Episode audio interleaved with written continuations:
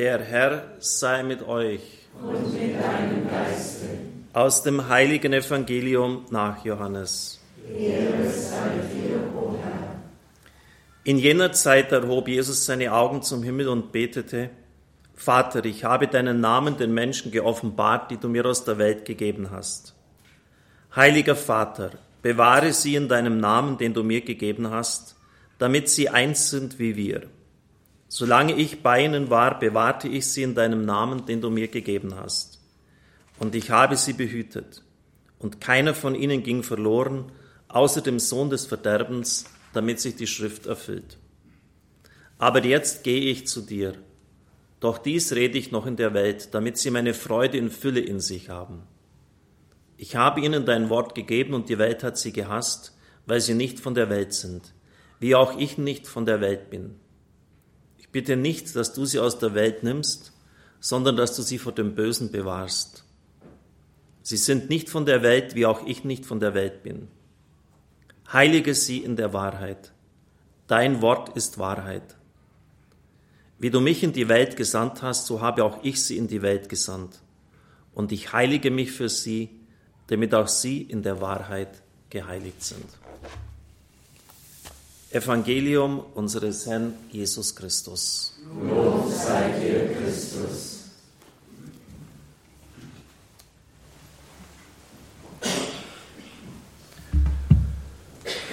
Die Zeit ist kurz, liebe Zuschauer, liebe Zuhörer, schreibt der Apostel Paulus leider auch für mich. Ich hätte Ihnen so viel zu sagen, aber um 9.40 Uhr muss die Messe heute vorbei sein, weil anschließend dann die Audienz mit dem Papst ist und wir diesen Zeitkorridor einfach einzuhalten haben. Es wütete ein fürchterliches Unwetter und meterhohe Wellen brachen sich am Strand. Nachdem sich das Unwetter und der Sturm wieder verzogen hatten, lagen unzählige Seesterne am Meeresufer, die von der Strömung an den Strand gespült waren. Ein kleines Mädchen stapfte am Strand entlang, hob vorsichtig Seestern für Seestern auf und warf sie wieder zurück ins Meer. Da kam eine ältere Frau vorbei und rügte das Mädchen. Du dummes kleines Ding. Was du da machst, ist völlig zwecklos. Siehst du denn nicht, dass der ganze Strand voll von diesen Seesternen ist? Du kannst sie sowieso nie alle zurück ins Meer werfen. Was du ihr tust, bringt gar nichts. Ich möchte einen kurzen Cut hier machen. Die Frau dürfte recht haben. Die paar Seesterne, die sie zurückwirft ins Meer, ändern an der Gesamtlage nichts. Das stellt, fällt statistisch kaum ins Gewicht im Promillebereich. Der Strand ist voll von Seesternen, Sisyphusarbeit. Kennen Sie nicht auch dieses Gefühl der Ohnmacht? Man müsste so vieles tun. Aber leider bin ich nicht Obama und auch nicht Putin. Ich bin nur einer von sieben Milliarden. Es ist so viel Not überall herum und mein Beitrag, was bewirkt das schon? Also mache ich nichts. Die Geschichte geht weiter. Das Mädchen blickte traurig auf die vielen Seesterne, die am Boden lagen und wo vermutlich viele sterben würden. Dann hob sie behutsam einen Seestern auf und warf ihn wieder zurück ins Wasser. Zur Frau sagte sie, für diesen Seestern aber wird sich etwas ändern. Eine, wie ich meine, ganz unglaubliche, tiefe Geschichte. Mutter Teresa wurde ja auch immer wieder angefragt, es ist ja lobenswert, was Sie hier tun. Aber nicht einmal in Kalkutta erreichen Sie die Armen in dieser Riesenmetropole, geschweige denn in ganz Indien. Was Sie tun, ist doch nur ein Tropfen auf den sprichwörtlich heißen Stein. Mutter Teresa pflegte zu antworten, es ist vielleicht nur ein Tropfen im Wasser, aber das Meer wird danach nicht mehr das gleiche sein. Genau diesen Satz hat Papst Franziskus zitiert. Er hat ja drei muslimische Flüchtlinge von Lesbos mitgenommen in den Vatikan. Auch hier wieder die gleiche Frage. Was soll das? Wir haben Millionen Leute, auf der Flucht sind.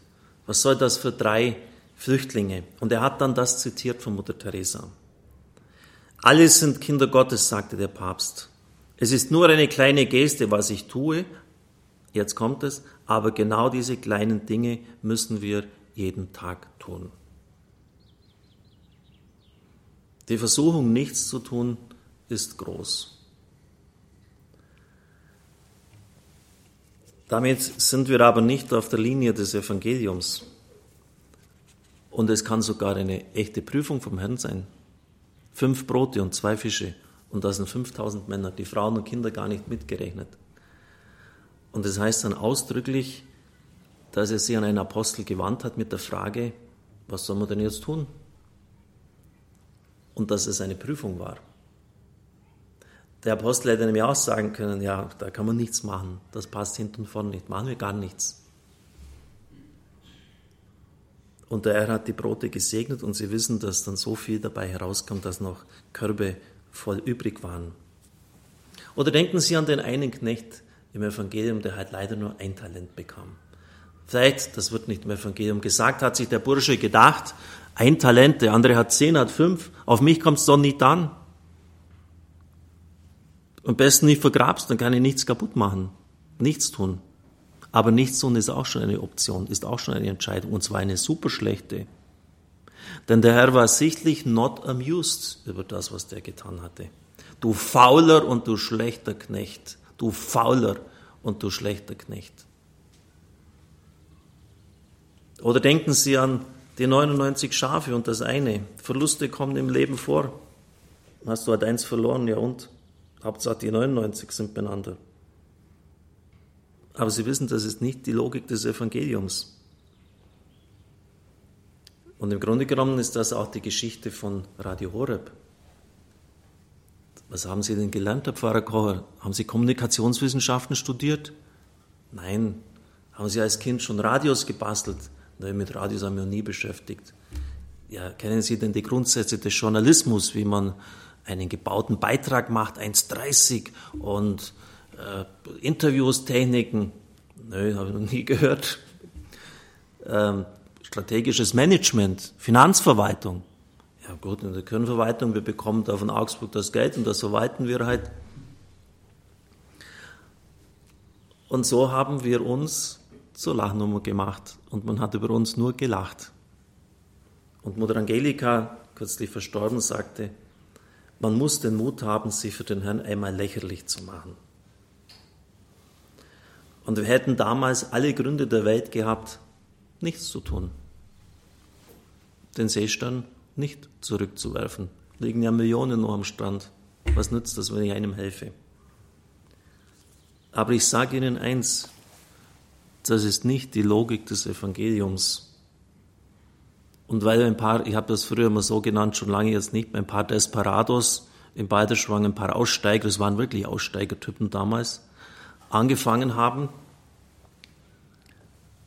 ist das jetzt geschehen, was jetzt geschieht, dass wir im Fernsehen sind, dass wir eine deutschlandweite Lizenz haben, dass wir Hunderttausende für andere Nationen sammeln, dass Radio Horeb ein Hoffnungszeichen, genauso wie EWTN, für viele Menschen in unserem Land geworden ist.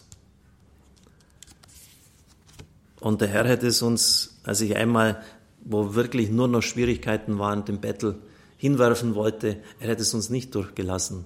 Und er hätte mich gefragt, schau mal, das wäre die Ernte gewesen. Kennst du denn nicht die Geschichte vom Senfkorn, mein lieber Pfarrer Kocher? Das ist so winzig klein, wenn Sie mal im Heiligen Land sind, schauen Sie es an, das Senfkorn, das ist noch kleiner als ein Stecknadelkopf. Und weißt du denn nicht, was ich gesagt habe, dass ein großer Baum daraus wachsen kann? Hättest du nicht in diesem kleinen Senfkorn das große Potenzial sehen können? Und deshalb möchte ich auch, ich sage es ganz deutlich, Sie mit dieser Logik des Evangeliums behelligen. Kommen Sie bitte jetzt nicht, indem Sie sagen, die 10 Euro, die ich da spende, wenn ich da höre, die brauchen 450.000 Euro, die bewirken nichts. Weil das ist genau die verkehrte Logik. Wir brauchen Ihren Beitrag. Und ich weiß aufgrund vieler Daten, dass wir mindestens aufgrund der Rückmeldungen, der Anrufe, aufgrund der Spendenhöhe, Briefe, die wir bekommen, wir haben mindestens 100.000 Zuhörer. Und wenn da jeder sich jetzt in diesem Augenblick ansprechen lässt und sagt, okay, den großen Betrag äh, kann ich euch nicht geben, aber 40, 50, 100, 10 Euro, das ist drin. Das tut keinem weh. Und dann kommt aber ein riesiger Betrag zusammen. Es kommt auf jeden Einzelnen an.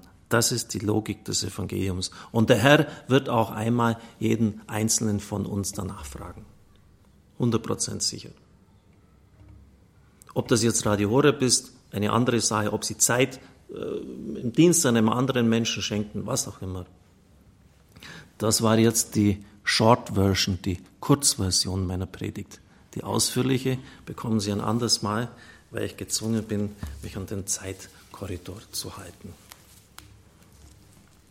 Aber ich hoffe, das hat gereicht, um Sie zu motivieren.